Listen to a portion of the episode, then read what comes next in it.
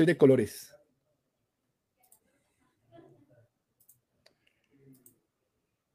Empezamos. colores. Buenas señoras y señores, buenas noches. Aquí estamos en Calíbales. Bienvenidos a su podcast Calíbales. ¿Qué más Muy bien, muchas gracias. Bien, Hoy es viernes 11 de marzo em, del 2022. A pocos años, meses o días de que se acabe este planeta. ¿Será que va para allá esta guerra? No, el planeta tiene que acabarse en algún momento. El planeta tiene que acabarse en algún momento. Ah, bueno, eso, es cierto. No aguanta, no aguanta ah, tanta justicia con usted. Pero tu comentario no tiene nada que ver con la guerra eh, actual, o al menos la que más. No, dígame usted que es experto en el tema, en el tema de medioambiental. Ahí, como dice el amigo mío, usted sabe más que yo. Por, e, por, eso estábamos debiendo. En la parte ambiental estamos debiendo. Usted que tiene un semi, un, un, doctorado, porque para mí usted es un doctor, así no tenga todavía el. así no esté graduado. el último. Así no esté graduado, eso vale tres pelos del rabo. ¿Cuánto duró el doctorado, mijo? ¿Dos años? ¿Cuánto dura eso? Tiempo. Dos años, pero dura cinco. O sea, tú tienes, tú tienes pregrado y maestría y doctorado, ¿no? Sí. ¿Maestría en qué? En educación ambiental y desarrollo sostenible. Bueno, también ¿y el doctorado es en? En ciencias en ecología y desarrollo sustentable. Me ha dicho, usted ama el planeta o el medio ambiente. Pues. Capitán, Capitán Planeta, me decía un amigo. ¿Se dice medio ambiente o ambiente? Pues hay, hay una disputa, hay una disputa porque quienes dicen que quienes, quienes eh, debaten el, tema del medio, decir que no, es que no es medio si el, si el medio es completo, pero hay quienes sí afirman que, bueno, es que hay un medio, o sea, el ambiente eh, eh, sí, tiene un medio, o sea, por, hablar, digamos, de lo que, de todo lo que tiene vida, ¿no? claro. Bueno, no, te lo pregunto porque pues nosotros somos comunicadores y pues siempre tenemos que proponer o ¿cómo es el término? propender. Propender. Propender por un lenguaje pues común, sencillo, adecuado, apropiado, pero que a la vez eduque. Y que creo que pues, nada más con el invitado que tenemos hoy como amigo invitado que tenemos hoy hablamos un día mm, un poco de eso, de, por ejemplo, si se dice conmemoración o, de, o se dice celebración a propósito de, del mes, del Día de la, de la Mujer, ¿no? Que fue el 8 de marzo. Sí. Entonces. ¿Y por qué? ¿Por qué? ¿Por qué, aunque se usa menos, pero por qué conmemoración? Yo, no, yo no em, recuerdo la definición de conmemoración. Eh, no, pues es, igual a celebrar. Sí, es igual a celebrar, ¿verdad? Son, Lo que pasa es que mm, los periodistas o los medios de comunicación que constantemente estamos eh, incursionando, el lenguaje es, bueno, ahora Jorge, de pronto hablamos un tema con el invitado de hoy, pero el lenguaje es, es, es como la política. Sí. Dinámico. Sí, entonces aquí lo eh, estoy leyendo. Dice conmemorar es recordar un acontecimiento histórico o una persona destacada mediante la celebración de un acto solemne. ¿Y celebración sería más como alegre, sin tanta solemnidad? Yo sí creo. ¿Usted le parece si le damos paso al invitado de hoy? Por supuesto. hablamos un, hablamos un poco del tema de hoy que hemos planteado sobre por quién votar? Sí, eh, para, que, para quienes no están al, están al tanto, digamos, de, de, porque a todos en algún momento, digamos, en todos los países nos toca la época de elecciones y en este momento en Colombia, eh, ahí estamos en, en época electoral. Saludos, Hugo, desde Cali. Un abrazo grande. ¿Quién es Hugo? ¿Un amigo tuyo? Amigo mío, comunicador social también de la Universidad del Valle. De la Pontificia, ah, no, no. No, no. Yo, yo tenía un amigo en el barrio que se ve, ¿para dónde vas? Para la Pontificia. Ah, yo, marica, bacano. La, no, la Pontificia Universidad del Valle, mío. bueno, démosle, démosle, gracias Hugo por estar allí. Quédate ahí, Hugo. Hoy es viernes, sabemos que es viernes locochón, que mañana es ley seca en Colombia. En Cali es ley seca a partir de las 6 de la tarde de mañana. Eh, eh, esto es, un, es, un, podcast que además lo hacemos hoy, no por pensando que nos vaya a ver mucha gente hoy, pero sabemos que mañana, eh, pasado mañana, pues esto queda allí. Entonces, realmente los podcasts no tienen horario ni fecha en el calendario. Es como el amor, no tiene ni edad, ni fecha, ni horario, ni en el calendario, como dicen por ahí. Entonces, a veces, a veces, a veces envejecen mal. ¿Quién? Pero de todas maneras sí, sí se permanecen en la red. Ah, los, los, Por eso los contenidos, pues. Sí, claro. A veces envejecen mal. Digamos, toda vez que hay, hay, hay temas que, que caducan con el tiempo y sobre todo que dejan de ser aceptables con el tiempo. Digamos, cuando se les da una nueva significación, muchas veces hay palabras, hay términos que no se pueden decir. Ah, bueno, entonces en ese orden de ideas hablemos de, de, con mi amigo de lesiones, pero no tanto las de este domingo, porque esto se nos va, pues nos duraría un día. Sí. Pero no, es que vamos a hablar de generalidades, no, no, es decir, vamos a hablar. Me parece. ¿para qué, para qué, ¿Por qué votar y por qué es importante votar? Primero que todo. Qué es importante? Porque es importante votar para el Senado. Ah, ajá. Y para el Congreso. O para la Cámara, pues. Sí, porque muchas veces la gente se concentra solamente en elecciones, es cuando son para la presidencia, ¿verdad? Y en esta ocasión hay que votar por varias de las coaliciones esas que se han armado, es en Beleco que han armado ahora, entonces, demos la bienvenida aquí a mi querido Jorge Galeano. A ver si lo puedo conectar acá. Un segundo. Véalo ahí, vea. Hola, buenas noches. Bien, buenas, noches, Jorge. ¿Cómo estás? Bien, bien. Bienvenido, a, bienvenido a Calíbales. Muy bien, muchas gracias. Muchas gracias, Oli. Bacano estar acá. El honor de tener, es el primer invitado de Calíbales Podcast. Que pase a la historia, carajo, que no desilusione, que a la altura la propina es. voluntaria. La propina es voluntaria. A mí no me pagaron, estoy porque quise. Así era el lema, ¿no? Ahora que hablamos de. Porque yo escucho ranas. ¿Vives en una finca?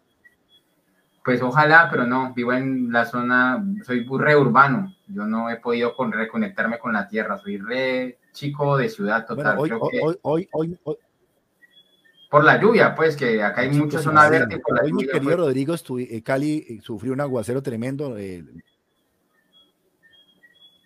entonces, se alborotaron las ranitas, los, los cucuy. Y ya, la selva está viniendo la ciudad. cerrada. Dime. Sí, ya los animales salvajes están invadiendo. Ustedes saben muy bien que, ustedes, saben muy bien que Colombia es un país, eh, eh, digamos, construido sobre selva amazónica. De hecho, un cuarto del país es Amazonas. Es Amazonas. es una ciudad y Cali es una ciudad selvática. Si usted se pone a ver aquí, va. Lo que pasa es que todo esto lo demolimos, pues, y tumbamos los árboles y todos los ríos y nos metimos aquí a la brava, pero Pance es selva. Aquí nomás está Farallones, Jorge, que es una selva, y si usted se mete para Picoloro, pues se pierde. El Pacífico, una. Y tenemos el Pacífico. Es una belleza, mijo. Aquí tú tiras tres pepas y sale un árbol, mijo. Yo vivo en un barrio famoso por los árboles. Y, justa, y justamente el, y justamente el, occidente de Colombia es, es un, la, la, cordillera occidental es una formación volcánica, así que la, la, tierra es muy fértil y encima de todo es una de las zonas más lluviosas de todo el mundo. Pues que, Por eso es que también... Vea, Jorge, estamos hablando con un, señor que estudió el clima, vea. No, pues, sí. No, y además que me estaba acordando ahorita de que aquí es, donde vivíamos antes, ¿te Chucha, en el Limonar? Los árboles eran todos de mango, entonces era hacer mercado. Uno pasaba y Ah, no, ahí, aquí. es que, en Colombia a menos nos morimos. Sí, son impresionantes. A mí en la casa me dio, sin queriendo, me dio papayo, me dio eh, sábila, me dio tomate y yo no, eh, yo no hice nada. Simplemente la tierra me lo dio. Sí, pero, pero a veces es un problema, digamos, a la colombiana dar papaya, dar papaya a veces es grave. Ah, sí, ah, no, no. Eh, te presento a yo estás desconectándote, ¿eh? Yo te estoy viendo congelado. Bueno, podemos, yo también. Podemos tener ah, problemas de internet. ¿Volví? Ya, ya volviste. Bueno, yo pagué hoy la internet y cualquier cosa, el problema es de Petro, la culpa es de Petro. Bueno, te, vi congelado como en un capítulo de La Chicharra. ah, tan bueno. Bueno, Jorge, ya los presenté. Rodrigo Jorge, te presento dos grandes profesionales, dos grandes eh, hombres que siguieron pagando su estudio. Yo me quedé hasta el pregrado, mi hijo, yo lo demás lo aprendí en la calle. Eh, Jorge, te hemos invitado hoy a este, a este, a este podcast, Calíbales, eh, porque queremos hablar, de, al igual que Lucho puede preguntar, que es de la Universidad del Valle. ¿Qué estudió Lucho, Rodrigo? ¿Cómo? Rodri, ¿me escuchas? No se me va a dormir, mijo. Yo sé que a nuestra edad uno se queda dormido fácil, pero tu amigo Lucho, ¿qué estudió? Que tu amigo Lucho, el que está allí. Ah, está diciendo Hugo. Cada segundo cuesta. ¿Qué Hugo, el que está acá. Ah, perdón, se, llama Hugo. de Cali. Eh, Hugo Palacios, ¿Qué estudió? Palacios comunicador social. Ah, sí me dijiste, ¿no? Pero la infancia del Valle es mucho más audiovisual, mucho más cine, ¿cierto? Sí, pues pero, pero, también periodismo. Él, justamente es periodista. Ah, bueno, perfecto, perfecto. O sea, que tenemos aquí reunidos cuatro periodistas. ¿Cuatro? ¿Por qué cuatro? ¿Vos, vos periodista? Porque... No sé. Eh, eh, Rodrigo es comunicador social. Ah, vos sos comunicador social, Rodrigo. Yo soy comunicador social. Rodrigo sí. Salguero es comunicador. Ah, ok, yo, yo, me quedé con lo de, lo de... Sino que el hombre es un hombre... Él es un man, él, él, Pensé que eras ingeniero ambiental. Es un man de ambiente. Exactamente. No, no, es un man de ambiente, pero estudió comunicación. Entonces, pueden participar haciendo preguntas. Entremos aquí una persona, a una, un amigo que trabaja en un medio de comunicación independiente, que son los medios de comunicación que hay que pararles bolas, eh, porque pues la gente está un poco cansada, los medios convencionales masivos. Con Jorge hemos tenido miles de conversaciones, viejo Rodrigo, debates de cómo se plantea hoy el tema de informar. El tema de informar hoy en día cada vez es menos masivo y se vuelve un tema de nicho, al igual que la música que, usted y yo hacemos. Ya lo masivo, eso de que hay medios masivos, de, no, medios de nicho.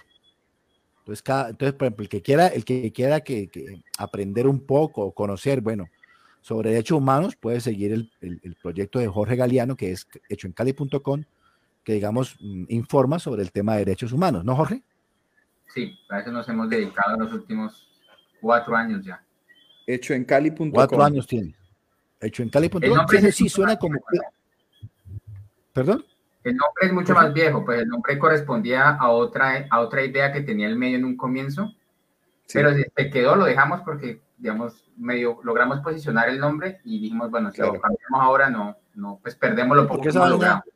Siempre me ha sonado como hecho en Cali.com, la rumba que te despierta. Sí, sí, sí, o sea, no, y de hecho, en un principio esa era la idea, la idea era mucho más general, información mucho más general, mucho más convencional, porque mucho más arrancamos, sí, ¿no? Y cuando arrancamos, pues no teníamos conciencia de lo digital, o sea, nos metimos en saber a dónde nos estábamos metiendo, como todo el mundo iba para lo digital, entonces hagámoslo, pero no sabíamos qué estábamos haciendo en realidad. Entonces, en los últimos cuatro años es que hemos logrado más o menos tener conciencia digital y hablar de públicos específicos, ¿no? De todo ese rollo, pues, de, de, de la información en digital. Mm. Bueno, entonces. Pero justamente eso es lo que hacer todos los proyectos, ¿no? Sí. O sea, e, e, evolucionar en, en relación a, a, lo que está ocurriendo, por un lado, a la demanda también, ver cómo, cómo interactúa con el público. Y por otro lado, hacer lo que desmotive, ¿no? Digamos que lo, que lo, lo que hagan de corazón, porque eso es lo que te permite continuar, ¿no? Sí, sí, fíjate que en, en, el, en, la, en el organigrama que, estamos construyendo no se habla de tanto de misión, sino se habla de propósito, eh, propósito movilizador. Un poco como es, es decir, qué es lo que le mueve a uno, ¿no? Entonces, ahí uno pone algo que lo movilice y a partir de ahí, de ahí para abajo sacas todos las, todas las actividades pues, que tienes que hacer para, para consolidar el medio. Entonces, sí, sí tiene que dar una motivación pues profunda en lo que uno hace y creer pues en lo que uno hace, porque si no se vuelve pues, o sea, si no es mejor ir a pedir trabajo, ¿sí? Porque si no, no, Sí, o sea, es mejor no, no meterse en esto. Sí, tiene sentido. Sí, claro, pienso que el periodismo, el periodismo independiente en Colombia se parece mucho a la, a música, Rodrigo. Se parece mucho a la chisga. O sea, es un tema que hemos, eh, tiene similitudes. Bueno, para los que no, no conozcan la jerga, la chisga, ¿qué es la chisga exactamente? Es tocar por demanda. O sea, para un músico, un, músico que, hace, que chisguea, como se dice en Cali. La chisga es tocar por demanda. ¿Sí o no? ¿Cómo es, cómo es eso? Tocar, o sea, no, es digamos el de, de, música de autor ni nada por el estilo, sino que te toquen lo que te pidan, lo que esté de moda y eso toca un músico chisguero. Correcto. Ah, ok.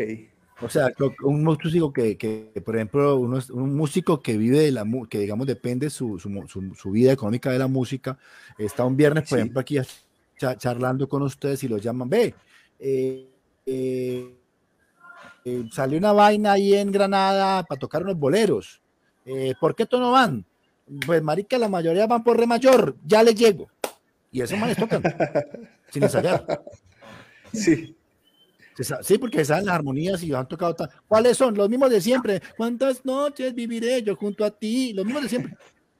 Entonces, ese es el resumen de. O ese. ese Ajá, de resumen la definición de un músico chisguero.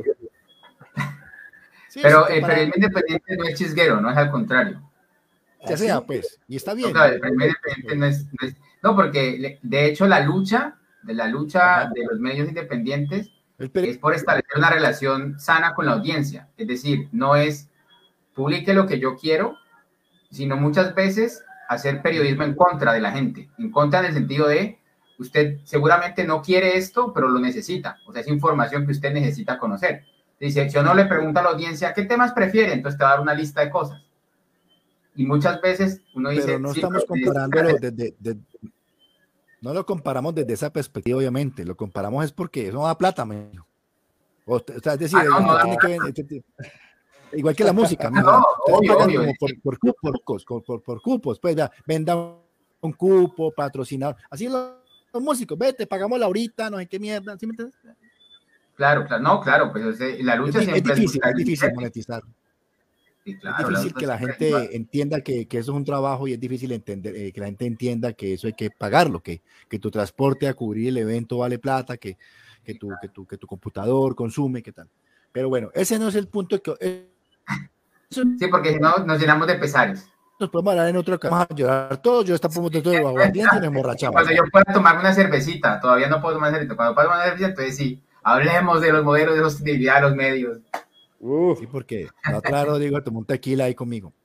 Bueno, Jorge, has, sido convocado a este prestigioso medio de comunicación independiente, Cero Billete, para que hablemos un poco de las elecciones que nos, que nos, que nos agobian a los colombianos este fin de semana y el 28 de mayo, creo. Sí. De presidencia es mayo, ¿no? Bueno. Sí. Y tú hoy publicaste un artículo de hechoencali.com que decía, ¿ya sabe por quién votar? No sabe por quién votar, o algo así leí por allí. Sí, sí, sí. Hombre, Jorge, pues explicarlo, porque yo no sé por quién votar. no, o sea, em, ya más o menos, yo, tengo ya por quién votar, la verdad. Pero me gustaría que mucha gente eh, habláramos un poco, no tanto de nombres, sino de por qué es importante votar, para empezar. Mucha gente sigue pensando, o yo en las calles converso con la gente, Rodrigo y Jorge, Sí. Y uno, ¿para qué vota si llegan los mismos de siempre y no sé qué mierda? Y, antes se enoja con uno, pues, pues vecino, vote, ¿no? Yo, ¿para qué perder el tiempo? Yo me, voy a partir el domingo y se enojan con uno, ¿no? Entonces, respondamos a esa pregunta, Jorgito, y Rodrigo también si quiere, ¿por qué es importante que la gente vote? Pues yo creo que eh, el problema con, con, la, con, la, con el hecho de que la gente no crea en eso es porque efectivamente el, Estado y sus instituciones pues han ganado la fama de no funcionar para la gente, ¿no? Digamos, esa no es una fama gratuita y la rabia de la gente pues no es gratuita, ¿no? Uno, entiende cuando la gente tiene esa reacción, porque si llevamos un montón de años eh, en democracia con la posibilidad de votar y las cosas han empeorado, o sea, las cosas no han mejorado. Entonces la rabia de la gente pues es natural, o sea, uno, uno entiende que las cosas sean así.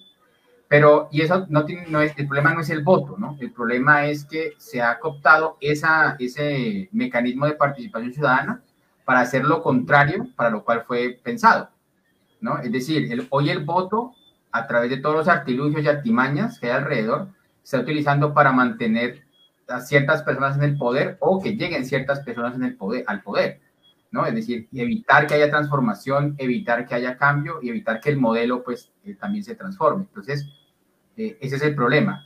Pero también ahí mismo está la respuesta, porque es que una de las cosas, digamos, fáciles para entender eh, en este mecanismo es que entre más gente vote, entre más gente participe libremente, ¿no? Es decir, bueno, ya hice la otra pata, pero digamos, partamos de que haya un voto masivo libre, ¿no? que la gente vaya realmente convencida a votar.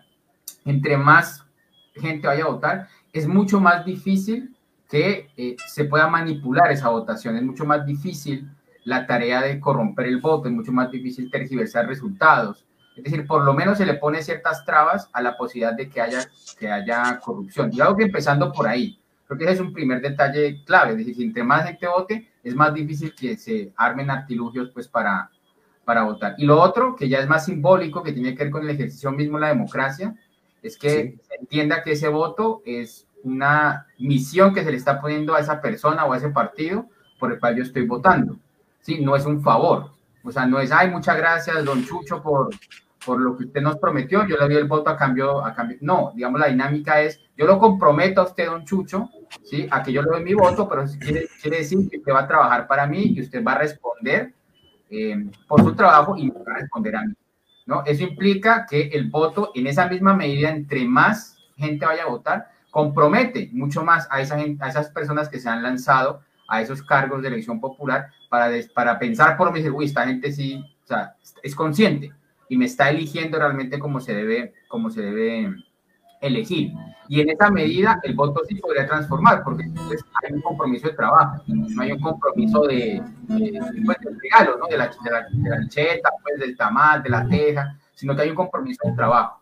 Y eso también implicaría que nosotros como sociedad entendemos que después del voto siguen más cosas, no es solamente poner el voto, sino que tenemos que ejercer el control. A uno le gusta un candidato, otro candidato no está mal el problema es que eso se convierta en aplausos. Es lo que pasa. Yo voto por alguien y nunca voy a contradecir a ese alguien, nunca voy a criticar. Todo lo que hace está bien. No, eso no es posible. Sí. Ya para trabajar para uno. Entonces uno le pide explicaciones, le, le exige, no está haciendo el trabajo. En la medida en que aprendamos a hacer eso, creo que el voto es importante. Perfecto. Tiene la palabra el senador Rodrigo Salguero. Sí, ¿cómo así? Rodrigo, una pregunta. ¿En donde tú vives es fácil votar? O sea, los colombianos, eh, Jorge no sabía, de pronto Rodrigo hasta ahora mismo en el país de del, Sagrado Corazón de la Esclavitud, los Esclavos Unidos, y, perdón, los Estados Unidos, y eh, vive en la Florida. Em, quisiera saber si es fácil votar allá, dónde tiene que recurrir la gente, eh, dónde votan, por favor, dígale, porque hay muchos colombianos allá, hermano, que necesitamos que vote. El voto, el voto es en los consulados. Sí, básicamente. Ve, ¿y por qué se vota desde, ya se puede votar? O sea, se vota con, se puede votar, o sea, no es un día de, ocho, no es una jornada, se puede votar desde ya, ¿verdad, Rodrigo y Jorge? Sí, puede votar. Tengo entendido que en el exterior se puede Sí, sí, sí, sí, sí, sí, de antes. y, el consulado te queda cerca donde estás o te queda lejos? Me queda más o menos lejos. Pero igual eh, mañana voy a sacar tiempo y, voy, a, voy a pasar por allá. a pegar el viajecito. Jorge siempre ha votado en la misma parte, cerca a su casa. Sí, pues todavía me queda cerca. Yo me cambié de casa y no cambié de votación porque el cambio no afectó mucho la distancia del puesto de votación. Mira que son preguntas que pueden sonar absurdas, pero hay gente que no se acuerda o merece donde vivía antes, pues, le queda más retirado ahora, sabiendo que uno puede inscribir la cédula pues en cualquier parte cerca a su casa, digamos que eso tengo entendido que el eh, puede verificar en la página de registraduría dónde le toca votar y cuál es su mesa. nosotros los segatones, por ejemplo, sufrimos mucho a la hora de llegar al sitio de y buscar en las mesitas de pocos números. Entonces yo siempre digo a la gente, busque antes de, irse, busque por el computador o por su celular en la mesa exacta donde le toca, que ahí aparece, ¿cierto? Y de todas maneras, allá en los puestos de votación también está la lista de, de la mesa. Entonces uno ya es una búsqueda pues análoga pues en el papel. no, no, sabe, lo, encuentra también. Sí, pero muy chiquitos, para los viejitos y los cieguitos como yo, pero muy, muy chiquitos, para los cieguitos como yo, los viejitos no es fácil. No, no es muy incluyente la cosa. Y hablando de incluyente, y hablando de incluyente, por ejemplo, muchos sitios no tienen accesibilidad para las personas con discapacidad. Y todo eso incide, ¿no? Diría yo. Claro. Claro, seguro. Bueno, pero nos pusimos muy serios, es viernes. Acá en Colombia es muy chévere la cultura de votación de las personas de la tercera edad. Yo fui un día, fue un, año, fui jurado de votación y justamente me tocó en la mesa uno, donde votan las personas pues, más ancianas. Y ella, esa gente no falta.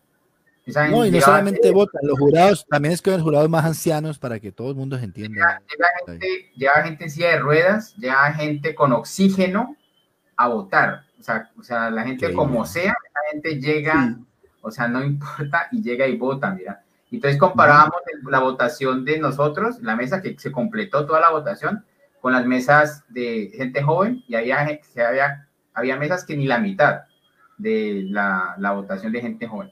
Se supone que ahora va a cambiar, ¿no? Se supone que hay una, pues digamos, el paro fue una coyuntura muy importante para eso, para empezar a trabajar en los jóvenes la conciencia de, la, de, de, las votaciones, ¿no? Y si bien pues se han roto muchos procesos del, del paro, muchos continuaron y quedó un, remanente importante de gente muy inquieta con relación a qué seguía después de estar en las calles, ¿no? Y, y la consigna ahora es las urnas.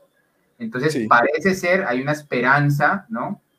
De, eh, de, que haya cambio. Yo soy muy cauto porque después del plebiscito y después de la famosa ola verde, no quiero que se me rompa el corazón otra vez con eso, entonces no he celebrado antes, sino hay que esperar qué pasa después, ¿no? Pero le pasa a uno como cuando uno tiene una novia nueva, ¿no? Uno se llena de expectativas y de pronto la vaina no funciona. Sí, sí, exacto. Entonces, como que no enseñemos la, la bestia antes de, de, tenerla, entonces, pues, como muy, muy cauto. Pero, pues, se supone que ya hay varios procesos andando que tienen que dar como resultado algo en las urnas, ¿no? Se supone, pues, eso es la idea. Ojalá. Pero ya que lo mencionas, ahí me gustaría saber un poquito más acerca del paro, porque después de que, de que yo me di cuenta, digamos que eh, en Colombia, eh, digamos que eso es, eh, en el momento que hubo, hubo varios días de protesta, ¿cierto? En las calles, sobre todo en las principales ciudades de Colombia, ¿no? Sí. Y era en señal de protesta por una reforma, ¿no? Arrancó una reforma, por una reforma tributaria aunque obviamente había muchas cosas detrás. Sí. ¿Qué, qué, qué, ocurrió? Porque ya, digamos, yo me he dado cuenta, digamos, a través de terceros, algunas cosas que se publican en medios de comunicación, que obviamente, pues, eh, la mayoría es tratando de, de, de hacer que, que, que, se, que sea, al menos en apariencia, se muestre como que la protesta no es legítima. Que en este momento, no sé si qué tan cercano has estado, qué tanto te has estado, digamos, pendiente como medio de comunicación de qué, de qué ocurre en este momento con, el, con, con quienes participaron en ese paro. Pues fue como varias etapas, ¿no? Eh, En primer lugar fue, eh, la gente salió a las calles, digamos así, muy, muy en explosión, ¿no? Y el, lo que les motivó era la, la reforma tributaria, pero ahí se, se, empezaron a juntar un montón de cosas y por eso duró tanto, ¿no? Duró tantos meses la gente en, en la calle. Y como fue pasando el tiempo, se empezaron a dar cuenta que no podían seguir protestando simplemente así, sino que al interior de los que se llamaron puestos o, bloqueos se empezaron a conformar, a organizar los, los jóvenes y las jóvenes para poder entonces pensar y diseñar lo que vendría después. Entonces, en muchos puntos de la ciudad, aparte de los bloqueos, se crearon escenarios de mucha actividad cultural y mucha actividad política, ¿no? Entonces, acá en Cali, pues, el famoso Puerto Resistencia, que de hecho hay el famoso eh, monumento, ¿no? Que, que, fue muy simbólico a nivel nacional. estuvo acá la Loma de la, de la Cruz, que también se transformó en la Loma de la Dignidad, el Puente en la Luna, digamos, varios sitios que no solamente fueron epicentros de la protesta como tal, sino de encuentros y de procesos que se empezaron a, juntar, hay jóvenes que se empezaron a juntar y a organizarse de alguna manera, ¿cierto? Muy instintivamente, ¿no? digamos, muchos de los jóvenes que participaban pues nunca habían estado en ninguna organización y eso estaba pasando en el momento, entonces era pues una organización eh, ahí, instintiva. Y después de que ya, digamos, el, la actividad en la calle empezó a, a disminuir, se crearon unos comités y de hecho hoy queda lo que se llama la Unión de Resistencias, Unión de Resistencias Cali, que es la que aglomeró a todos los puntos de concentración de las protestas en una organización, digamos, eh, más hacia lo político, pensando que el proyecto y el paso siguiente era, como decía ahora, las urnas. ¿no? Muchos de esos procesos, digamos, se rompieron. Por ejemplo, la Loma de la Dignidad yo no, no pudo continuar porque hubo resistencia a los vecinos, hubo toma, retoma de la policía del lugar, bueno, un asunto institucional complejo. Ah, bueno, yo te quería preguntar también eso, ¿cómo ha sido la, la respuesta del gobierno en general, digamos, durante todo el proceso de las protestas y ahora después, una vez que las protestas ya terminaron? Porque yo recuerdo que en los años 80, digamos, cuando yo estaba niño, yo recuerdo que, bueno, si, si los jóvenes se organizaban para protestar, pues los perseguían y los desaparecían. O sea, pues era lo que pasaba en esa época, ¿no? ¿Y qué, qué, qué en este momento, eh, ¿cómo, ¿cómo, ha sido la respuesta del gobierno colombiano frente a las protestas de los jóvenes?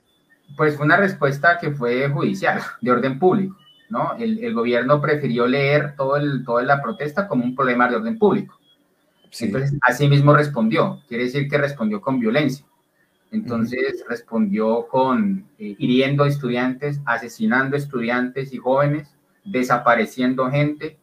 Eh, muchas prácticas que vos describí se mantuvieron ahora. O sea que no, cambió. No, no cambió. De hecho, acá en Cali tuvimos un montón de casos en los que personas civiles se armaron y junto con la policía disparaban en contra de, gente que protestaba. De hecho, hay un caso muy famoso acá de, una persona que, está, que le abrieron un proceso en la fiscalía por eso, por estar armado y por incitar a, la, a, la, violencia. Hubo detenciones arbitrarias que en parte gracias a las redes sociales pudieron evitar que las personas fueran desaparecidas. Hubo un caso también muy emblemático acá de un músico.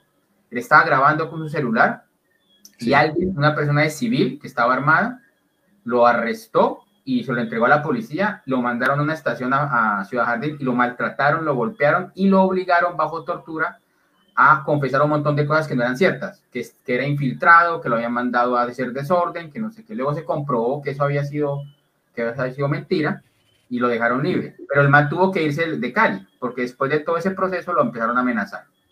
No, seguro. Sí, entonces la, la, la, dinámica fue orden público. ¿no? Todo, el, todo el gobierno, el aparataje de gobierno se lanzó a calificar esto como un problema de orden público.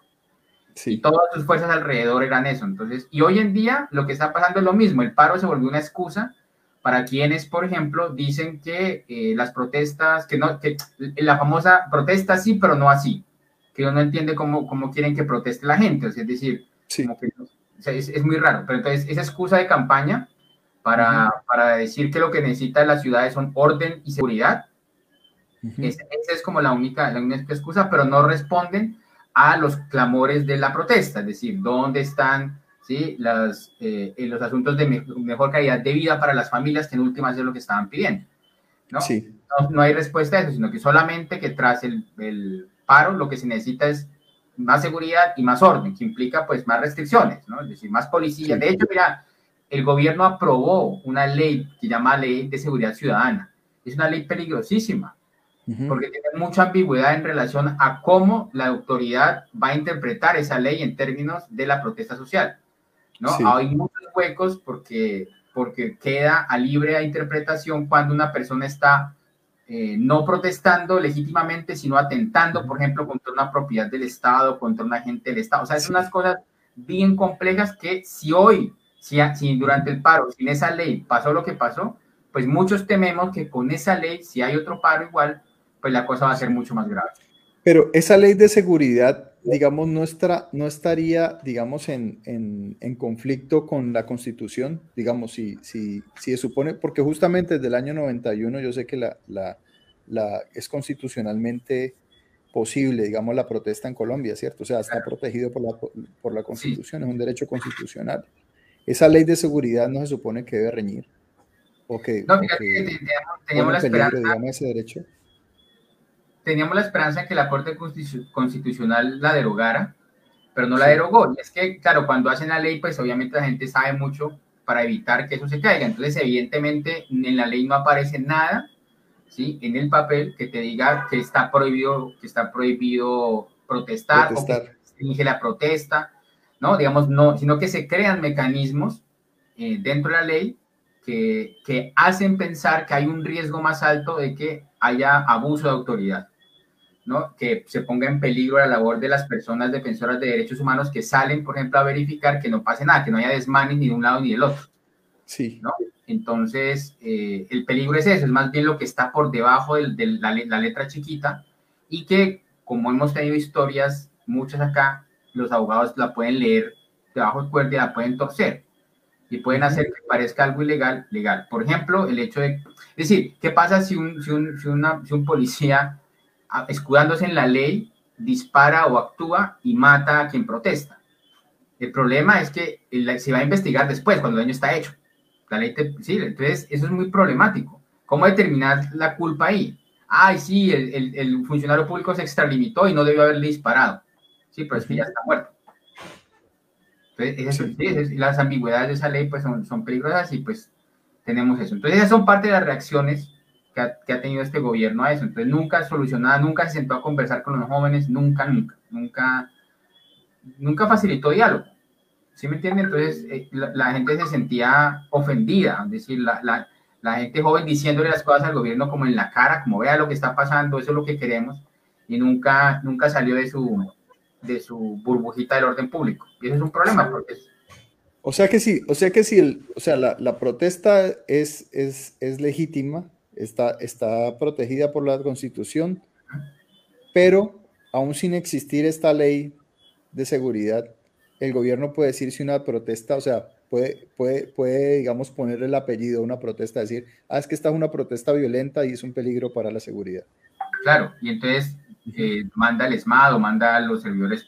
Pues imagínate que pues en, en, los momentos más álgidos no solamente mandaba el ESMAD, sino que aparecía, aparecía el grupo de operaciones especiales de la policía, que es el GOES, pues que es el brazo armado, los brazos armados más pesados que tiene la policía, mandaba, mandaba ese cuerpo a las calles. Es decir, el, el, el, gobierno quería en realidad tratar eso como orden público y por supuesto que no, no había equilibrio de fuerzas. Sí. O sea, vos no puedes pensar que un man con un fusil, ni siquiera un, un, un, un integrante del SMAT con sus, con sus armas de dotaciones que no son armas de fuego, pero son armas de dotaciones, pues no, no, puedes, no puedes equilibrar eso contra, contra una piedra, contra una botella, ¿sí me entiendes? No puedes hacer eso, es imposible. Entonces ahí estaba el desequilibrio. Bueno, porque yo lo digo también por la experiencia, ¿no? O sea, si, sigamos eh, hablando en términos ideales, pues si hay una protesta que no sea pacífica, o, o sea, una protesta, perdón, si hay una protesta pacífica, porque estoy pensando muchas cosas en este momento al mismo tiempo. Si hay una protesta donde no hay violencia, donde no se, donde, donde no se destruyen, digamos, eh, propiedades y todo el asunto, pero la fuerza pública decide atacar violentamente esa protesta, entonces en ese momento se convierte en una protesta violenta. No, en ese momento se, se convierte en una extralimitación de funciones de los servidores públicos. Pero, pero, pero puede, puede el gobierno o la prensa decir que es una protesta ah, violenta. claro, y eso, y eso pasó un montón de veces. Eso pasó un montón siempre va a ser así. Sí, sí o sea, siempre va a ser así. Claro, porque, por ejemplo, en el cubrimiento informativo se, registraba el enfrentamiento, pero nunca se decía cómo arrancó. ¿Sí me entienden? Entonces, uno iba a ver y siempre, casi siempre, no siempre, casi siempre arrancó por provocación del SMAT. Hubo muchas grabaciones de ciudadanos y demás que eh, mostraban, por ejemplo, el SMAT haciendo el primer disparo sin que hubiera provocación, o, lo que ellos llaman provocación, ¿no? Sí. Entonces, o razón para, porque pues una cosa es que un, un, protestante te diga a vos como policía, hijo de tanta, lo que quieras, pero eso no es razón para que vos le respondas con un disparo. La provocación ya tiene que ver con la vulneración, ¿no? De la integridad del, de la persona, es decir, con desorden visiblemente, que sea, pues, claro. Pero muchas, muchas veces pasó eso. Y de hecho muchos medios se pegaron obviamente esa lógica para cubrir la protesta como un problema de orden público. Bueno, y ahora, y ahora volviendo al tema de las elecciones. Entonces, eh, ¿cómo, cómo, cómo está, digamos, ese... Cómo, es la actualidad, digamos, que, que me decías hace rato, digamos que estos, eh, eh, los jóvenes en el país, digamos, o bueno, o al menos los que, los que participaron en esta protesta y se organizaron, están, están actuando, digamos, de otra manera o tienen otra, otra, otra actitud frente a lo, a lo que está ocurriendo en el país en este momento, ¿no? Porque igual, todas las protestas ocurrieron también durante, durante el COVID, ¿no? O sea, cuando estaba afectado eh, Colombia por el COVID. Digamos que han pasado cosas muy interesantes, por ejemplo, eh, las, lo que se llaman acá, las, el Comité Nacional del Paro, porque durante el paro se formó un comité llamado Comité Nacional del Paro que en realidad no representaba mucho a los jóvenes, más bien una fractura, ¿no? Pero este Comité del Paro Nacional este año había anunciado una, un paro nuevamente para el 3 de marzo, que salía a las calles a protestar. Y fíjate que este grupo que yo te cuento, la Unión de Resistencias, que junto a todos los jóvenes sacó un comunicado a nivel nacional y luego en sus regionales, diciendo que no se iba a prestar para eso, que no iba a salir a, a protestar, que su, que su objetivo eran las elecciones. Entonces, ahí, eso, fue muy interesante porque tienen claridad, porque claro, ellos, ellos leyeron el momento, porque imagínate en un momento preelectoral, salen a protestar, se quiere una ventana, eso te da toda la ventaja electoral a quien siempre mm, denunció al paro como un problema de orden público. Y le da todo los votos, ¿sí me entendés? Entonces, ellos leyeron muy bien. el favor. Claro, entonces dijeron, nosotros vamos a jugarle a eso, entonces no vamos, los jóvenes de primeras líneas y los no vamos a salir a protestar ese día. Tal fue, digamos, el, el, el, impacto de esa declaración que el Comité Nacional del Paro suspendió el paro. o sea, no tenía, no tenía apoyo, no tenía sentido esa convocatoria. Entonces, creo que es una señal bien interesante sobre, eh, sobre esos procesos, ¿sí me entiendes? Y lo otro es que también salieron candidaturas a partir del paro, no de los jóvenes directamente, pero sí de gente que estuvieron cerca. Por ejemplo, acá en Cali hay dos, una, eh, una candidata que es madre de uno de los, de los jóvenes asesinados en el paro Sí. Entonces ella se lanzó a el Senado. Ella, por ejemplo, recoge dentro de sus propuestas, por supuesto, muchas de las, eh, de las razones del paro en términos de mejores condiciones de vida. Hay otro candidato que, es de, que se volvió muy popular, es un periodista, de hecho, del Canal 2, Luis Alberto Tejada. Él se volvió muy, muy popular porque eh, era de los que salió a cubrir con los jóvenes. ¿no? Y él públicamente dijo, si me dicen que soy sesgado, pues soy sesgado, pero aquí van a hablar de los jóvenes. Ese cubrimiento y estar con los jóvenes, digamos, le, le, ganó el, el, cariño de los jóvenes y hoy es candidato al Senado. Entonces, digamos que hay gente y otra gente joven, pues menos, menos visible, que está también en esas, en esas listas, que es una lista cerrada, pues, y que está ahí recogiendo como lo que las peticiones del paro, tratando de materializar. ¿no? Lo que, lo que se volvió, pues, el, lo que planteó el estallido social. Entonces, yo creo que, por eso te decía, les decía ahora que hay cierto entusiasmo en que algunas nuevas voces y algunas cosas chéveres, pues, se van a poder lograr en, en la medida en que, pues, vayamos a votar. Bueno, quienes creemos en esa línea, pues, porque, es decir, obviamente estamos en democracia, hay mucha gente que seguirá, sigue resistiendo mucho a esa lógica y va a protestar en contra de la lógica, ¿no? De, de, esa, de esa lógica, es decir, más orden, más justicia y todo, esa, todo ese discurso.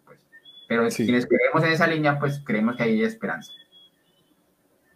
Bueno, y, y, saliéndome un, eh, un, poquito del tema de, de, pues que dio lugar a esta invitación, digamos, para hablar de política, o al menos para hablar de, de, por qué votar, ¿no? Que es la pregunta. O sea, ¿cómo, cómo, cómo elegir o cómo, o cómo tomar la decisión de votar? Hablemos, digamos, del, del tema recurrente en las, en las pues de, este podcast, ¿no? Que aquí sobre todo trabajamos es el tema creativo y lo hacemos y estamos muy concentrados en la música. Eh, y te voy a hacer una pregunta, pues tratando de, conectar un poquito las dos cosas. Hace un tiempo yo me di cuenta de un, de un, de un músico, digamos, bueno, porque vi un documental también, o sea, me lo recomendó un amigo porque estaba en su carro y escuchamos, escuché una canción y me, me llamó la atención, me gustó, sonaba muy bien y yo le dije, eh, era en inglés, y yo le dije, oye, ¿y, de dónde, quién es ese? Él me contó la historia y me dijo que era, que era, que era un músico eh, estadounidense, si no estoy mal era de Boston, pero que se llama Rodríguez, ¿sí o no? Que era, el, era descendiente de mexicanos, era como una tercera generación de, inmigrantes mexicanos en Estados Unidos, pero que no, en Estados Unidos no lo había conocido nadie, ¿sí o no? Y, y, no lo había conocido nadie hasta, hasta hace unos años, un par de años, digamos tal vez unos 6, 7 años, que hicieron un documental para poder revelar que era este músico. ¿Y, cuál era la relevancia además de la música? Porque era, eh, suena, muy bien, tiene muy buena voz. Era que en Australia, perdón, Australia no, en Sudáfrica, ¿cierto? Pues cuando ocurrió todo el movimiento del apartheid, ¿sí o no? Cuando ocurrió lo de Mandela, cuando hubo tantos cambios, ¿cierto? Que, que y, y, donde hubo tanto, tanta fricción entre lo que era el establecimiento del gobierno Ah, bueno, por aquí hay una pregunta de, Hugo Palacio. Para, para, vos, ¿qué es votar bien? Guardemos, guardemos esa, esa, pregunta un momento para, para yo poder terminar. Es que, porque estoy contextualizando mi pregunta. Gracias. Hugo. Ahí, se queda igual, ahí se queda, pero ahí, no la perdemos. ¿Qué es votar bien? Y, y, bueno, en ese momento, ah, bueno, pues en todo lo que ocurrió Sudáfrica y que digamos que de alguna manera se le dio un, eh, un, cierre, digamos, a esa historia de, todo lo que fue el, de todo lo que significaron esos cambios, que todavía se viven, pero que, que, que, marcaron una época, fue justamente Mandela, ¿cierto? Y que este, este cantante Rodríguez se convirtió en la banda sonora de esa, de esa, de esa resistencia. Así que, así es, es, el tipo es un ídolo, es un ídolo en, en Sudáfrica y antes pues, de que tuviéramos tanto internet, de que se conectaran tanto las redes, en Sudáfrica pensaban que él ya estaba muerto porque había, habían contado el mito, pues como todo el mundo conocía la música, pero nadie sabía dónde está Rodríguez, ¿cierto? alguien se inventó que Rodríguez había tocado en, eh, estaba muy, como muy metido en, el cuento de su música social, ¿cierto? Porque era folk, y que y se había incendiado en el escenario. Entonces ya la gente ya lo dio por hecho, ya estaba muerto, pero resulta que este documentalista empezó a buscarlo y lo encontró. Y lo llevó a Sudáfrica y, han hecho conciertos gigantes. Para vos, ¿cuál ha sido, cuál, cuál podría ser la banda sonora, digamos, de lo que está ocurriendo en este momento en Colombia? Pues, mucha pregunta. Mira, eh, acá muchos, muchos momentos del paro, momentos álgidos del paro. Buenas noches. Oye, Chuchito, ¿qué te había pasado, hombre? Eh, tengo problemas con el internet y estaba dejándolos hablar porque creo que entre dos personas también es muy chévere la interacción y funciona mejor la internet también. Sí, puede ser. Bueno, pues te escucho muy bien. Sí, ahora ya te escuchamos Estoy, em, pendiente de tu respuesta de la banda sonora y también de la pregunta que hace el compañero Hugo. Hugo. Sí. De la Universidad del Valle. Pero estoy aquí al tanto eh, mientras hago unos oficios domésticos porque soy amo de casa. Muy bien, como todos, muy bien. Sí, sí. Excelente. Eh, mira, puedo pensar en dos canciones para eso. Por, digamos, por lo menos por lo que pasó aquí en Cali. Una es esta canción de los prisioneros que también fue muy importante en... No, los prisioneros no, cometieron un error garrafal es una canción. y la romería. No, Marita, espérate que no me acuerdo el nombre. De este cantautor que sí eh, fue muy poderoso durante la dictadura de Pinochet. Sí. Y uno, eh, otra, otra, es que yo, me van a disculpar en los nombres, yo soy. ¿Víctor Jara, te eh, Víctor Jara, una de, una, de sus, una de sus canciones, y otra también chileno de un grupo muy importante que tuvo que exiliado en la época de, la dictadura chilena, que no son los Carcas, sino otro. Eh, sí, eh, Inti Limani. Inti Limani. Digamos, qué, pena, qué, pena, este señor, él sabe mucho de Perú, pero, pero el hombre no tiene memoria. yo soy horrible con, con nombres, soy horrible, con mis estudiantes, con los estudiantes soy horrible. Entonces, esa. Y la otra, que ya es una local, que fue el himno de la Guardia Indígena del Cauca, porque la minga indígena del Cauca fue muy importante aquí en Cali para el paro, porque les ayudó mucho a los muchachos a organizarse, porque tiene mucha experiencia en organización comunitaria, en resistencia, y vino a pensar dando que estoy escuchando, solamente escucho la guitarra, qué pena. Es que se te va la voz también, pero sí, yo quería mientras tú hablabas tocarte el himno de Inti Se escucha muy alto. No, y está buenísima, está buenísima la idea, pero... ¿Te acuerdas que hicimos para un video que hicimos, Chucho? Ajá. ¿Cómo fue eso? Cuéntenme. Es que dentro del dentro de los productos que, que, que, nosotros hicimos pues durante el paro, que camellamos un montón además, hubo una, una parte en la que hicimos eh, un video que se llamó Los rostros de la, de la protesta ¿no? Que en las fotos que, que registramos de, la gente en la calle, queríamos hacer un, un collage de esas, de esas rostros y eh, ponerlo en formato video. Y con Chucho le dije, ve, ¿por qué no tocas en guitarra esa canción de ese grupo chileno, que en ese momento sí me acordaba cómo se llama y, y demás? Y este le tocó la guitarra y yo puse de, de, música de fondo en ese video esa melodía, que es de ese, de ese grupo chileno. Ah, eh, entiendo. Inti Limani. Inti Limani, exactamente y, la, y el, lo que decía, el himno de la Guardia Indígena. Entonces, eh, esa, esa, esa, ese himno fue también muy importante durante, muy significativa para las protestas, al menos aquí en Cali, por el papel. ¿Por qué fue, por qué fue tan importante la Guardia Indígena, digamos, en una participación en Colombia, sabiendo, digamos, eh, los grupos indígenas pues son, no son tan, tan numerosos, digamos, en comparación con el resto de la población colombiana? ¿Por qué fue tan importante la participación o, la protesta de, de, los indígenas en, en, en, ese periodo del paro? Yo digo que por la parte por la historia, su propia historia de lucha y resistencia, pues las, las, ha vuelto, las ha vuelto unas comunidades muy, muy sabedoras, muy sabias en, eh, en, en, los momentos coyunturales del país y de las transformaciones. Ellos saben leer muy bien en qué momento es importante hacer presencia de esa manera, ¿no? Salir, ponerse visibles, exigir y demás. Por un lado. Por el otro, por lo que yo te contaba, por su gran experiencia organizativa, ellos, eh, todas sus, funciones y todos alrededor de su vida está organizada, muy organizada en términos de comités, etcétera. Ellos saben cómo organizar a la gente y distribuir las funciones claramente. Por su experiencia también en la misma actividad de la protesta, eh, en las vías, en las calles, también tienen mecanismos de seguridad, mecanismos, eh, eh, bueno, de todo lo que debe funcionar al interior de una protesta, porque imagínate unos pelados pasando la noche en, un, en la calle, no, tienen mucha información de cómo, por ejemplo, eh, tener seguridad, cómo turnarse para la alimentación, esas cosas logísticas, ¿no? Sí. Espíritu de resistencia, porque cada vez que una persona de la minga indígena iba a los puntos de, de resistencia, pues hablaba con ellos, les daba ánimo, les, les, les recordaba el sentido de la protesta. No es quedarse en los puntos, sino lo que significa estar ahí haciendo resistencia, el mensaje que están enviando. Entonces creo que fue muy importante, muy importante por eso, porque toda esa ancestralidad fue interpretada como un visto bueno a lo que estaba pasando particularmente en Cali, con los jóvenes y las jóvenes. Y muchos de ellos quienes protestaban se sintieron muy respaldados al saber que algo tan grande como la minga indígena entendía lo que estaba pasando, ¿no? Y eso fue muy significativo para ellos. Mm, ya veo. Y bueno, y ahora volviendo al, a la pregunta de Hugo Palacio, eh, para vos, ¿qué es votar bien? Ese, ese es el himno de Guardia Indígena.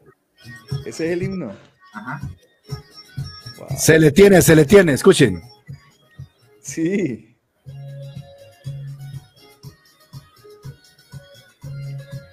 Bueno, votar bien. Mira, yo lo que pienso, y esto, y yo soy consciente que dentro de esto que yo pienso hay mucha ingenuidad, porque estamos, digamos, la transparencia en las elecciones siempre está en riesgo. Hay demasiadas prácticas muy sofisticadas que ponen en riesgo la posibilidad de votar bien. Pero digamos, en esencia, votar bien tiene que ver con que, como con, con cualquier derecho humano, yo como ciudadano y como ciudadana tenga la posibilidad de ejercerlo libremente y plenamente. Sí. ¿Sí? Es decir, ¿qué significa eso? Pues que yo tenga primero los canales de acceso a información necesarios y suficientes para yo conocer las propuestas de candidatos y las candidatas. ¿Sí me entiendes? Es decir, el Estado debe garantizarme esos medios de plataformas de comunicación para que don Chucho, que es candidato, yo lo pueda conocer bien. ¿Sí? De dónde viene, qué propone y demás.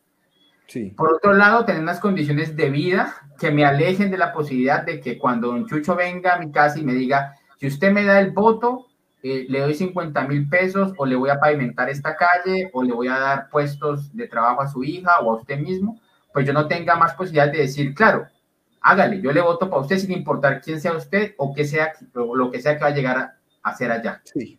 ¿Sí? Entonces digo, votar bien significaría eso, tener las, las posibilidades para yo poder ejercerlo plenamente. Hay personas hay mucha, digamos, hay, hay mucha digamos, por llamarlo de alguna manera, impunidad en Colombia? O sea, en relación a esas prácticas que no... Pues tenemos candidatos que tienen investigaciones abiertas en la fiscalía, acusados de una cosa y de la otra, por corrupción, incluso delitos penales, y son candidatos. Son personas que están aspirando. ¿sí? Y normalmente lo que sucede es que si son elegidos, pueden ejercer y la investigación se demora tanto tiempo que puede, puede reventar una vez hayan terminado sus periodos. Ah, y ya pierde todo el sentido. O sucede incluso, y eso lo estábamos hablando con Chucho el otro día, que por ejemplo yo soy candidato y, estoy impedido porque me pillaron en algún acto de corrupción. Pero yo te pongo a vos con mi títere, te pongo de candidato y te pongo a disposición toda mi maquinaria para que sigas, vos aparezcas públicamente, pero yo detrás soy quien recibe los beneficios y quien manda. Ah, ya. Claro, si ya tienes toda la, si ya tienes todo el músculo de, de, de, la campaña y de, y de, toda la gente que participa en ella y tal, se lo, se lo das a tu hijo, entonces pones a tu hijo a que sea el candidato cuando en realidad estás vos por detrás, siendo el manager del, del candidato. Sí, fíjate que hay una candidata, creo que es en la costa, cuyo padre y cuyo hermano están ya condenados por corrupción Sí. Y ella es candidata, ya no tiene ninguna experiencia en nada. O sea, ella apareció de la nada. ¿ves? Y es, es eso, vaya usted y nos representa, pues, y vaya usted y haga presencia y cobre. Sí. ¿De qué se ríe Hugo, eh? Ah, Sugarman es el, el, nombre del documental. Sí, ese, ese es el documental, justamente. Gracias, Hugo gracias, Hugo. Lo vamos a, lo a pillar porque está buenísima la historia. Yo estoy aquí generando los caracteres un poco lento, pero pues es que voy a la, voy a la medida de mis posibilidades. Yo soy un señor. Eh, tiene, Hugo tiene una pregunta. Eh, ¿La sola investigación abierta debe ser impedimento para participar? Voy a dar mi opinión porque yo sé que es la lógica de los derechos no, porque pues hay la presunción de inocencia. Pero yo, digamos, en el mundo ideal, yo diría que debería ser un impedimento, pero debería ser un impedimento desde el punto de vista ético. Es decir, si a mí me dan una investigación, yo debería, yo no participo hasta que no se aclare la situación, porque es que ah, bueno. eso genera un manto de duda muy complejo. ¿sí? Y sobre todo en nuestra sociedad. El problema es que como nosotros tenemos una, una historia de, de, tenemos una historia de impunidad tan alta, ¿sí? Entonces nunca va a quedar claro si realmente yo puedo participar aún siendo investigado. Sí. Entonces, entonces eso, eso es un problema. Porque en la mayoría de los casos, eh, si se abre investigación, salud. Uh, salud, Chucho, mejor dicho, estás con todo. Yo con mi agua aromática por anciano. Tú un señor, mijo. Pero esto es como cuando le dicen a uno, ve, eh, esto es un chiste, ¿no? Sí. Eh, sale un man en la calle corriendo, ve, huevón, tu mujer está, está haciendo el amor con otro man. En el segundo piso de tu casa está haciendo el amor con otro man corre y los pillas, alcanzás. Y el man sale corriendo, hijo de puta. Y sube el segundo piso y efectivamente la ve haciendo el amor. Y baja y le dice al amigo, ¿qué hubo? ¿Qué pasó? ¿La pillaste? Sí, pues está haciendo el amor, pero no haciendo el amor, pues, que digan haciendo el amor. Con las presunciones de, con las presuntas inocentes. Ah. Uno, uno, pues sí, pues está robando, pero pues no robando, robando. Sí, entonces yo digo que eso de la... La, ley, dice que, nadie, es, nadie, es, culpable hasta que se demuestre lo contrario, ¿no? Sí, o sea, la presunción de inocencia, pero, pero derecho, ¿no? Sí, lo, lo, que pasa es que yo sí creo que eso debería ser un impedimento ético para participar. Pero, pero bueno, pero miremos, pero miremos el otro caso, o sea, digamos, digamos que una persona, digamos que sí, sí es culpable, o sea, que sí, sí cometió el hecho, sí cometió fraude, ¿cierto? y la, y la presunción de inocencia lo está protegiendo. Y de pronto esa presunción de, de inocencia desde el poder la pueden aprovechar para convertirla en impunidad. Pero ¿qué pasa si es al contrario? si es un opositor y alguien que quiere perpetuarse en el poder, pues simplemente acusa a alguien, acusa a un opositor. Es muy común. De fraude. Eso pasa mucho. En el momento que, sí, en el momento que la investigación, digamos si ese fuera el caso, que la investigación estuviera pendiente, pues ese candidato quedaría descartado. y eso pasa mucho, y eso pasa mucho con la complicidad de medios de comunicaciones masivos, ¿no? por, ejemplo, ayer leía en el, en el, en el Cubo, que es un periódico de acá local del país, eh, un artículo, o bueno, una vaina súper rara, Jorge, o sea, digna del cómo no hacer periodismo. O sea, era sobre que alguien denunció que en la alcaldía de Cali estaban exigiéndoles votos, ¿cierto? Pero no decían quién, ni cómo, ni cuándo, ni dónde.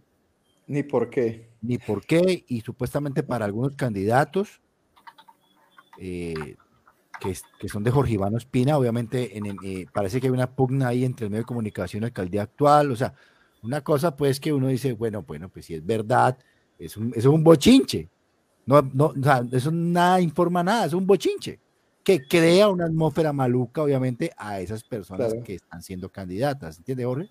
O sea, eh, eso es terrible, o sea, eso, no es el papel del periodismo, o sea, es un, pues, un pasquín.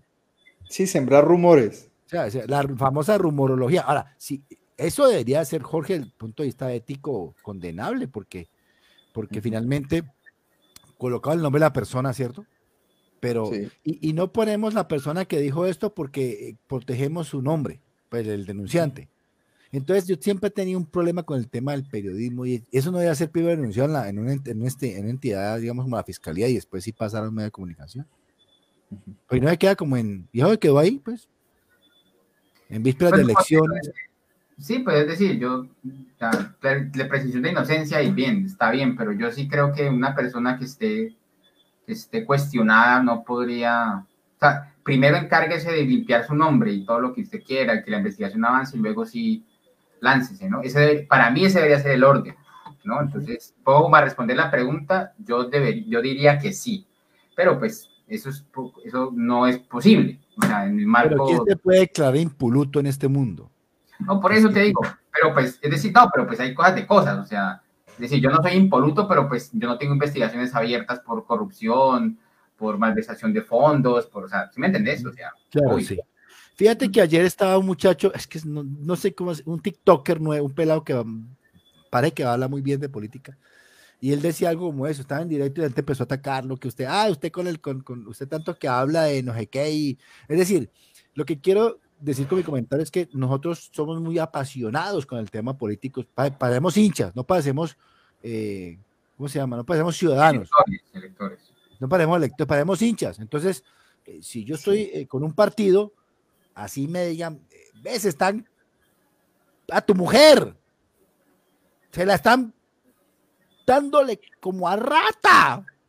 Y entonces va, no, sí, pero pues no, como a rata, pues sí, pero no. Y así estamos, a, esto ya con mi chiste flojo. Nos, somos unas personas demasiado fanáticas y emocionales. Por eso los candidatos, si ustedes ven la mayoría, eh, son propaganda emocional. Muy pocas propuestas, pues por ahí un par de una, un par, un par que otra, pero la mayoría son eh, cambian hasta la voz y todo. No, si quieres eh, cambiar el país, vota por mí. Eh, por ejemplo, Petrovsky salió con el, con el tema del, del, del, puente, del, del, tren eléctrico de, de, Buenaventura a Barranquilla, Jorge. Yo no sé eso qué tan factible sea. Eh, yo, lo he, conversado, yo lo he conversado con varios ingenieros, te lo digo porque me dejó pensando. Eso es imposible. Y de hecho, entra, de hecho entra también a jugar el tema medioambiental, mi querido Rodrigo. ¿Por qué?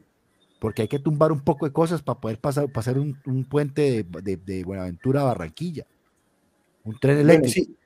Pero, pero, pero bueno, bueno, en, en, el, en el tema. No, yo lo digo es porque, porque me preocupó ese, ese, me preocupó un poco, un poco que el candidato con mayor eh, aceptación, por lo menos en las encuestas, pues salga con esas, ¿me entendés? O no sé, Jorge, ¿qué? Bueno, pero ya que me preguntas en el tema, en el tema ambiental, pues, pues, yo no sé qué tan factible sea tampoco, o sea, no tengo, no, tengo ni idea de eso. Pero justamente las, la, la, recomendación, digamos, digamos, en las zonas de selva, así como, como, como la, del, la del Pacífico colombiano, para, tanto para carreteras, para, para grandes obras, como puede ser un ferrocarril, lo ideal, lo ideal, digamos, no en términos, no en términos eh, económicos, ¿no? Pero lo ideal, digamos, para, para, no, para no tener un impacto ambiental tan grande, es que sí sea elevado, que se haga a través de, de, puentes para no afectar. Eh, pero, pero que, que cada mil metros vale más o menos 500 millones de dólares. Pues eso le dijo Alejandro Gaviria, pues yo no sé si eso es cierto, yo no tengo cómo decir si miente o no miente. Bueno, en cuatro años, si, este, si, Petro llega a ser presidente, en cuatro años o en pocos años veremos si eso se pudo hacer o era, o era, o era miércoles, mijo. Oye, pero mira que, mira que justamente yo recuerdo una vez que alguien que, sí, que alguien, alguien que conozco un abogado. Los chinos hacen eso, los chinos hacen eso, ¿no? A eso iba. Un, un, amigo abogado que estaba muy conectado con el tema de la contratación política, y eso fue en los 90, me mostró. sí, tenía en la mano un proyecto donde, que había traído de China. Y justamente, digamos, era muy parecido a lo que, a lo que ha ocurrido pues, en la mayoría, en, en, casi toda Europa o lo que está pasando en este momento en África, ¿cierto? Que, que China ofrece toda la, la, construcción de todos esos proyectos, digamos, poner metro, hacer una, una malla de metro que conecte todo un país, ¿sí o no? no les cobra un peso, pero solo muy al estilo del canal de Panamá, simplemente pide una concesión por, digamos, 50 años donde se pueda recuperar la, concesión. Este abogado me decía, es que mira, esto ya está, no hay que poner nada, ellos, ellos hacen todo, ¿por qué no se puede hacer? Yo, y, yo, le, yo le pregunté justamente, ¿por qué no se puede hacer? Y él me dijo, pues porque en la manera que negocian los chinos o, o este tipo de proyectos tan grandes, pues no ofrecen sobornos para los políticos. Entonces a nadie le interesa. Todo el mundo le puso frenos por eso. Entonces, sí, o sea. Y ahí está. Y, eh, por eso pasó con el caso de Obredech, ¿no? Por eso Obredech. Ah, pero es que Obredech era al revés. Claro, pero tiene un buen negocio. Sí, claro, eso es plata. Todo el, mundo, quería negociar con ellos, pues porque ellos por delante estaban hablando era de los sobornos. El soborno estaba por delante y, obviamente así todo el mundo lo aceptaba. yo, como, como medio, medio metiche aquí y, en términos de, que la cosa quede en punta, como dijo la, la muchacha, vamos redondeando porque llevamos una hora yo sé que estamos cerrando porque nos está acabando el tiempo. No, no, el tiempo aquí no se acaba. Lo que pasa es que yo siento que, pues, que, que tan larga la cosa, no le, la, cosa larga le gusta nada más a los amigos de, de ¿cómo se llama? Del, del, del, moreno del WhatsApp. Sí. Entonces yo, yo, yo pienso que, que, hay que tener un límite porque aquí nos quedamos hasta las 12 de la noche. Sí. No, no es por tirarle. yo no, he cenado. Sí. Y yo me quedo dormido aquí. Mira, no es por tirarle eh, mala vibra, pero, pero ¿por qué digamos un candidato como a, la presidencia a este momento como Oscar Iván Zuluaga, que en algún momento, o sea, ante el país se vio, digamos, era un equivalente a una confesión de cómo estaba participando en, ese, en, los sobornos de Odebrecht, ¿cierto? Pero era un video, fue un video que se declaró eh, que no, pues no, no sirvió como prueba, ¿cierto? Porque no era una prueba legítima, ¿cierto? Se, se, legitimó la, la, manera en que se grabó ese video. Pero en el momento que, que la ley, digamos, no es un, no tiene, digamos, eso no es una prueba, pero en el momento que vos sabes eso, eso, eso no sirve para iniciar una investigación. O sea, eso me parece raro que, ah, bueno, entonces el, el video no es legal, entonces se quedó ahí y todo el mundo en el país sabiendo que él participó en, el, en, el, en, el, en, en esos sobornos de Odebrecht y, y, y, se olvidó y ya, no se habló más del tema. Pues es que cuando se tienen cooptados los, los, los poderes públicos, pues es muy difícil. Ahí se puede maniobrar libremente para poder decir, pues no me investigues, o esta prueba no la utilices, sigamos con la investigación, pero alarguémosla. O sea, hay un montón de mecanismos que uno ni conoce, que deben ya ser muy sofisticados en sus redes de corrupción, para poder lograr que eso se dé y que, y que eso quede así. la impunidad sobre todo. Entonces, por en, Colombia, en Colombia depende de, qué tanto poder tenga el investigado. Claro. O sea, y una de las, de las peticiones, de hecho, incluso que a mitad del paro apareció fue también eso, es limpiar esa, esa división de poderes, porque es que ahora lo que estamos viendo es que no hay tanta división de poderes, porque el que investiga elige al que es investigado, entonces como se conocen, ah, eso sí. hacer daño. ¿Sí me entiendes? Entonces se, se proponen también transformaciones de ese tipo, institucionales, para poder decir que este no me elija a este, pues porque entonces nos vamos a comprometer. Entonces yo, si yo elijo a Chucho, pues yo no lo voy a investigar, o Chucho no me va a investigar a mí, etcétera, para usted, Jesús Abraham. Ah, Don Jesús Abraham Romero Pacheco. Chucho suena como el señor de la... Don Chucho, pues. ¿Qué dijo? ¿Qué dijo? ¿Qué dijo? Es para cuando seas famoso. Entonces, que quede registrado que te conozco desde antes. Ah, sí, sí, sí. Es que, es que Chucho le decían a los Jesús, por si no sabían. Muchachos, el domingo votar temprano, eh, acudir a las urnas temprano. Hay mucha información de cómo votar bien con la X. Importante apuntar bien el dedito.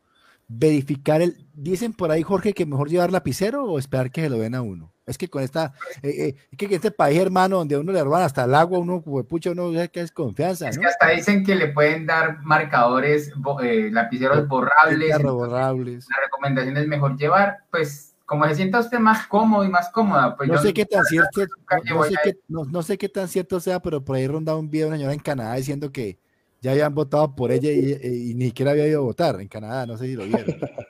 Ah, sí, una señora denunciando eso. que le había contestado la registraduría. Perdón, dime, Jorge. La dijo que había sido un error técnico, no sé qué cosa. Y que de malas. No se podía hacer nada. No, van a, no, sé, pues, pero que era un error técnico. Sí, en todo caso, el domingo, por favor, hay que votar. De todas maneras, quienes hemos tenido la oportunidad de informarnos, como de, ¿no? Como lo que decía, poder ejercer. Usted tiene sus candidatos por el voto secretoski, me imagino. No, yo no puedo decir, yo no puedo Pues no creo que me vayan a arrestar, pues, no van a cerrar nada, pues, por decir. Yo ya tengo claro mis votos. No, está bien. Lo que pasa es que no queremos como inducir, porque aunque no creas, uno menciona algo y la gente puede Ay, sí, mira, porque lo dijo Jorge, ese man es youtuber, ese man es famoso, ese man, ese man lo dijo, entonces hay que votar por Afortunadamente ni lo uno ni lo otro, ¿Ah? ni youtuber ni famoso. pero, pero bueno, estamos en, yo le, decía la otra vez yo a Rodrigo que estábamos en un embeleco de que la, la, fama da rentabilidad. Ah, no, sí, claro. En este mundo en que nos metimos, o sea, nosotros metimos a estudiar una vaina que es mejor ser famoso que bueno, mijo. Si no, ¿para qué estudiamos esto? Pues me gustaría, pues hay momentos en los que me gustaría ser famoso, en otros momentos no. A mí me gustaría ser famoso, más que famoso, reconocido y bueno. Pero lo malo es que no soy bueno, entonces me toca ser famoso malo. pero, además, pero además con la música, que es lo que a mí me gusta, ¿no, Rodrigo? Anuncios parroquiales. Rodrigo, eso, eso sería formidable. Tenemos varios proyectos, Jorge, te comentamos. Queremos tocar en Estados Unidos. Queremos grabar un disco de son cubano, bueno, un disco variado, un disco de world music. Eh, eh, y, este, y, este, y este podcast que va a pasar a Spotify, a plataformas digitales, esperemos muy pronto, sea un, es un podcast que se enfoca en cultura y entretenimiento, pero también nos, nos, parece que, que, el voto es algo cultural, ¿no? La cultura del voto. Sí, claro. Y, pensamos que hoy es un buen día. Mm, no nos, a mí me parece harto hablar de política, harto hablar de religión, la gente se emberraca, la gente te señala, te juzga. Y bueno, hagan lo que dé la pero bueno, en fin, lo importante es que salgamos a votar, que ojalá algún día demos con personas no tan ambiciosas, que la codicia sea menos. Hombre, que la codicia sea menos, porque es que la codicia nos está fregando mucho. Yo no quiero una casa, quiero 10 casas. Yo no quiero un carro, quiero cuatro, cinco, seis carros. Yo no quiero la mujer que tengo ahora, quiero la más operada. La codicia nos está fregando como seres humanos y, y eso se ve reflejado en la corrupción que pasa en este país. Entonces el domingo es de las 8 en punto. Jorge, ¿hasta las 4? Hasta las 4, de 8 a 4. Jornada continua. Jornada continua. Va, Así estamos en época de lluvia, pero no importa, con chaquetita y con sombrilla. Ah, bueno, y hay, y hay unos premios, no sé si, no sé si premios o hay unas preventas a quienes voten. Mencionamos, mencionamos algunas. Hay un pues, descuento en la matrícula para estudiantes de, desde, eh, hay un descuento. Dime. No, no, no, sí, dale, dale, descuento. Ah, pero yo pensé que era. Yo pensé que eran los, estudiantes de universidad pública. Sí. Oh. Hay media jornada laboral de trabajo para trabajadores, de jornada libre de trabajo, ¿no? que recuerde yo Eh, ¿Qué vas a decir, Baby? ¿Que, ¿Pensabas que era qué? No, yo pensé que eran los, los premios tradicionales, que era 50 mil pesos por el, no, no, no, Ahí está mal. candidato determinado. Pues acá, acá se han denunciado, ¿no? Que sacan las fichitas y por su voto reclame kit de no sé qué. Eso ya, ya salió público y todo. ¿Cuántos son 50 mil pesos en dólares para, para las personas que 20, no, 20. 20. dólares? Más, pues si está 4 mil. Pero, en Colombia, en Colombia, con 20 dólares, una familia de estrato cero, estamos en Colombia estratificados, ¿no? Estrato 5, 6 y 7, 7 siendo las personas muy ricas y estrato 0, pues las gente en, en pobreza absoluta. Pero una familia con 50 mil pesos en estrato 0, 1 y 2 puede comprar comida para por una semana Cuatro días. Una semana. Entonces, una, por eso te decía, si yo estoy vulnerable, si yo no tengo, si yo tengo que pensar todos los días que voy a comer mañana, a mí 50 pesos me caen de perlas. Venga y resolvemos esto. Sí, es que juzgar desde nuestro privilegio a veces es complejo. claro, eso es, No, y además, pues, el, decir 20 dólares, claro, es, miserable. claro, es, uno dice, eso, vender el voto, por eso es horrible, pero pues, las condiciones a veces dan, dan para eso. Sí, en muchos sitios de Colombia sí significa mucho. Además, además em, la información que se da sobre elecciones en Colombia es sumamente frívola. Sí. La forma en que nosotros concibimos aún, eh, tal vez en el mundo inclusive entero, tal vez en Latinoamérica sobre todo, eh, la forma o la importancia de votar es muy frívola. No tiene para nada eh, uno, no, uno no ve como, como una sensibilidad de, la importancia que es eso para un país. Entonces, si, a uno lo confunde, imagínense la señora que levanta mañana con sus hijos para desayunar, hermano. ¿Mm? Imagínense la señora que tiene una panelita para cuatro. Y que toda la vida ha dicho, eso no pasa nada, usted tenga 50 mil pesitos, mija, y, y vote ahí por el señor que no pasa nada, no va a pasar nada. Y la señora, mano, hágale, no va a pasar nada. Entonces, muchachos, a votar eh, sin juzgar y para adelante. Ojalá nos vaya bien. Gracias, muchachos, por la invitación. Muy chévere votar corriente con ustedes. Jorge, hoy viernes de desocupados, viernes de solterones. Viernes de eh, Netflix. Viernes de, desparchados, gracias a Hugo por permanecer allí. Una persona permaneció y eso es muy meritorio. Por supuesto. Porque a Jesús lo siguieron 12. Si nos siguió una, el otro, el otro, el otro de pronto nos siguen 12, 10, 15, 20. Ahí vamos sumando. Hugo. Ojalá haya respondido las preguntas de Hugo. Más o menos podrías compartirlo en tu Facebook si somos dignos, ¿no? Obviamente. Muchachos, gracias. que descanse. Qué bueno, bueno verlo. Muchas gracias. Jorge, volveremos, a, volveremos a hablar otra, otra ocasión contigo. Serás invitado permanente de este espacio masivo de comunicación. Que esperaré, esperaré, mi cheque con ansias. Que pronto dará eh, muchos dividendos económicos. Eso espero. Por ahora, saque el pasaporte y la visa que vamos a ir para de Rodrigo. Bueno, chao, Rodrigo. pronto va a haber música. Descanses. Por acá en Estados Unidos. Bacano, bacano. Saludos. la buena con eso. Nos llevó en otra, en otra dirección. en esta ocasión, come de mí. Sí, sí, bueno, que sea la excepción. Todo bien. chao. Hasta luego.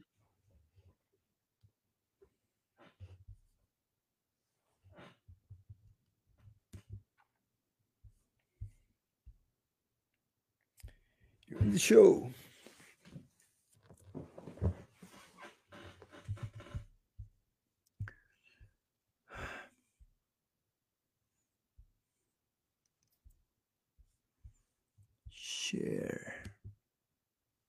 Sí, sí, sí, sí.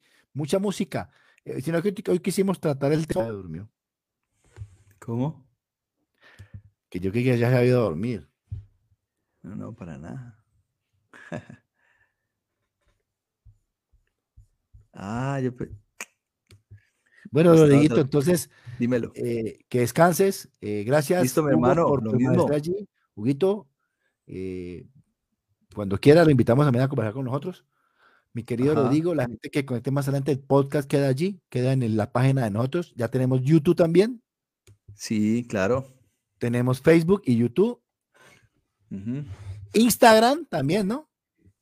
Instagram también. Sí, tú abriste un Instagram. Vamos a estar, estamos aprovechando las redes sociales que todavía pues, pues son gratis, pues, porque no tenemos para pagar.